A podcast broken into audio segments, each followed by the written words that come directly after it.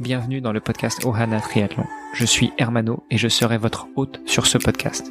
À mes côtés, Olivier De Scuter, le fondateur de la marque Ohana. Tous les jours, en 5 minutes, on vous explique comment lancer une marque de textile de sport et comment performer dans le triathlon. Ce podcast est sponsorisé par Ohana, spécialiste du textile de triathlon, natation, vélo, course à pied. Pour en savoir plus sur la marque, direction ohana.boutique. À tout de suite pour votre première commande. Salut les sportifs, c'est Armano et vous êtes sur l'épisode de lundi du podcast Ohana. À mes côtés, eh bien, comme toujours, l'ami Olivier de Scooter, le fondateur de la marque. Salut Olivier. Salut Hermano, comment ça va? Ça va, c'est lundi. Écoute, euh, la semaine redémarre, donc euh, je sais qu'on a un bel invité à proposer à nos auditeurs pour cette semaine, mais aujourd'hui nous sommes tous les deux en tête à tête, comme euh, tous les lundis. Oui, exactement. C'est l'occasion pour nous bah, de faire un petit point bah, sur le projet Oana ou sur nos objectifs sportifs, par exemple. Donc, bah, je propose qu'aujourd'hui on parle peut-être de, de, nos objectifs, peut-être un petit peu plus personnels je sais que c'est vrai qu'on a pas mal parlé euh, euh, ces dernières semaines de, bah, mes objectifs euh, en termes de sport. Bon, toi, tu as un bel objectif aussi qui, qui t'attend hein, pour 2022. Euh, c'est vrai qu'on l'a déjà mentionné. Euh, on peut, on peut peut-être revenir un petit peu sur ta préparation. Tu peux peut-être nous dire euh, où est-ce que tu en es? On peut revenir dessus. Alors déjà, juste peut-être pour recadrer euh, pour les auditeurs qui n'auraient pas suivi les premiers épisodes, mai 2022, je me prépare à traverser la France en courant et en nageant. Alors non, ne tombez pas de votre chaise. Je ne vais pas nager sur les routes françaises. Mon objectif, c'est de mettre de la natation tous les jours dans mes étapes et en plus de la course à pied. Donc l'objectif, c'est traverser du nord au sud la France, donc de Dunkerque jusqu'à Quasiment en ligne droite, en empruntant la voie romaine ancestrale qui s'appelle Agrippa, d'où le nom du projet. Et euh, tout ça en un mois, ce qui représente 1700 km, soit environ un marathon et demi par jour, plus euh, de la natation entre 2 et 4 km. Le jeu du tracé du parcours est de réussir à trouver soit un point d'eau naturel où nager tous les jours, soit une piscine, soit euh, une rivière pour pouvoir avancer sur le parcours. Évidemment, si on trouve un lac, une mare, ça va, faire, ça va être un peu petit, mais si on trouve un lac ou une piscine, on n'avancera pas sur le parcours. Mais par contre, euh, sur une rivière, eh bien, ça permettra de, de passer euh, d'un point à un autre. Et donc, attends, juste avant, avant d'aller plus loin, euh, parce que je pense qu'il y a, a peut-être certaines personnes qui nous écoutent qui se posent des questions.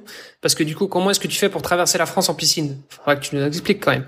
non, comme je l'ai dit, je traverse la France principalement en courant et je nage chaque jour. Donc, euh, étape de course à pied de 60 km à peu près, donc environ un marathon et demi, et chaque jour rajouter de la natation. Euh, l'idée, ça va être euh, que la natation, elle va soit servir à avancer sur le parcours, sur une, euh, en empruntant une rivière ou un fleuve, soit de juste de permettre de détendre ou de préparer le corps à l'effort qui va ou qui aura été réalisé dans la journée. D'accord. Et tu comptes faire combien de kilomètres de, natation sur la journée du coup? On va arrondir à 4 kilomètres par jour à peu près. D'accord. Donc tu fais 4 kilomètres de récup parce que tu viens de faire un marathon et que voilà, tu as les jambes un petit peu lourdes donc euh, donc tu fais juste 4000 mètres de nage pour euh, reposer les guibolles, c'est ça? Oui, 4 km de nage pour reposer les guibolles et travailler le haut du corps. et puis euh, surtout parce que le projet, c'est un projet Agrippa Swimrun. Donc euh, bah, dans le swimrun, il n'y a pas que le run, il y a aussi le swim.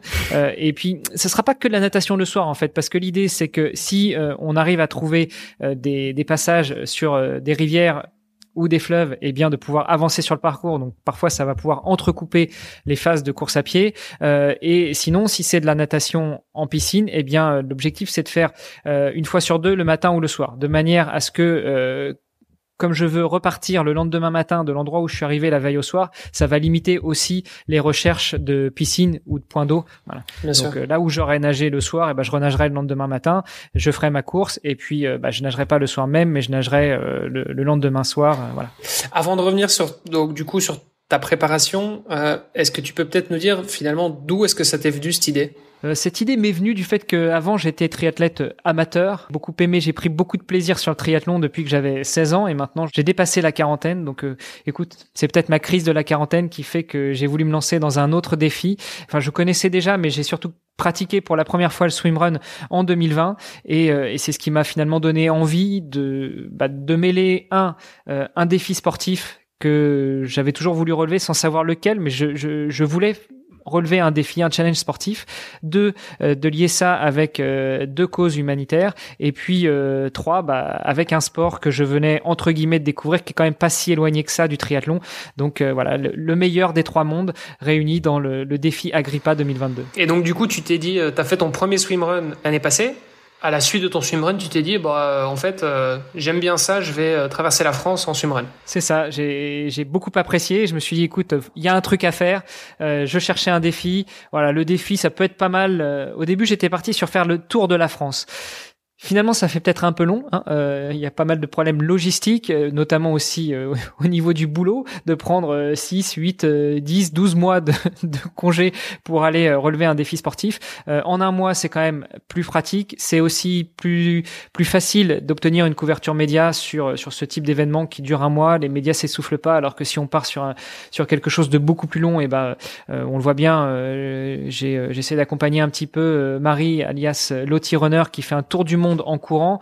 Euh, elle prévoit de faire ça entre deux et trois ans et, euh, et, les médias ont du mal à suivre. Alors il y a quelques médias qui la suivent sur certaines étapes, mais euh, sur les trois ans de son périple, c'est très compliqué. Donc un mois, ça paraissait comme être le délai à peu près bien pour avoir une couverture média suffisante, aussi bien avant que après, puisque bah, j'en ai rapidement parlé tout à l'heure, mais mon objectif c'est de soutenir aussi deux causes humanitaires, donc de lever des fonds pour leur apporter mon soutien médias, mais aussi euh, soutien financier.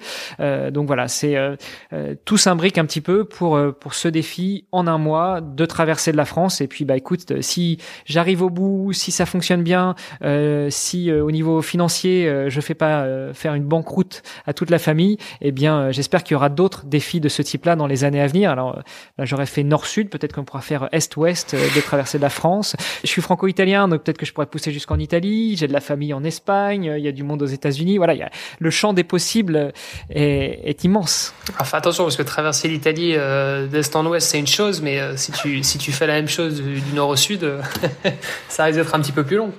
Ouais, bah 2022, ce sera traversé du nord au sud de la France. Et puis après, une fois que je serai chaud, j'aurai les jambes qui seront prêtes. Je, ça me servira d'entraînement pour traverser l'Italie. C'est pas beaucoup plus long, l'Italie. Hein. Donc Agrippa 2022, finalement, c'est un échauffement. C'est ça, c'est un échauffement pour bah, très bien. les 15-20 prochaines années. ok, donc on comprend, tu as eu euh, le coup de foudre du coup pour le, le swimrun. Exactement. Ok, super. Tu en es où aujourd'hui en termes de préparation? Bah écoute, en termes de préparation, pour l'instant, je suis toujours en phase augmenter euh, les distances et surtout augmenter la fréquence de mes entraînements.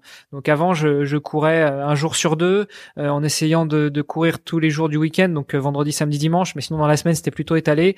Et là, je suis plutôt en mode course tous les jours, de manière à pouvoir commencer déjà à encaisser la charge puisque bah, pendant le défi Agrippa, euh, ce sera presque un mois non-stop. L'objectif c'est de partir sur 27 jours d'effort, euh, mais sur 30 jours calendaires. Donc euh, après 9 jours, puis après 8 jours, puis après 7 jours, il y aura une journée de repos. Ok.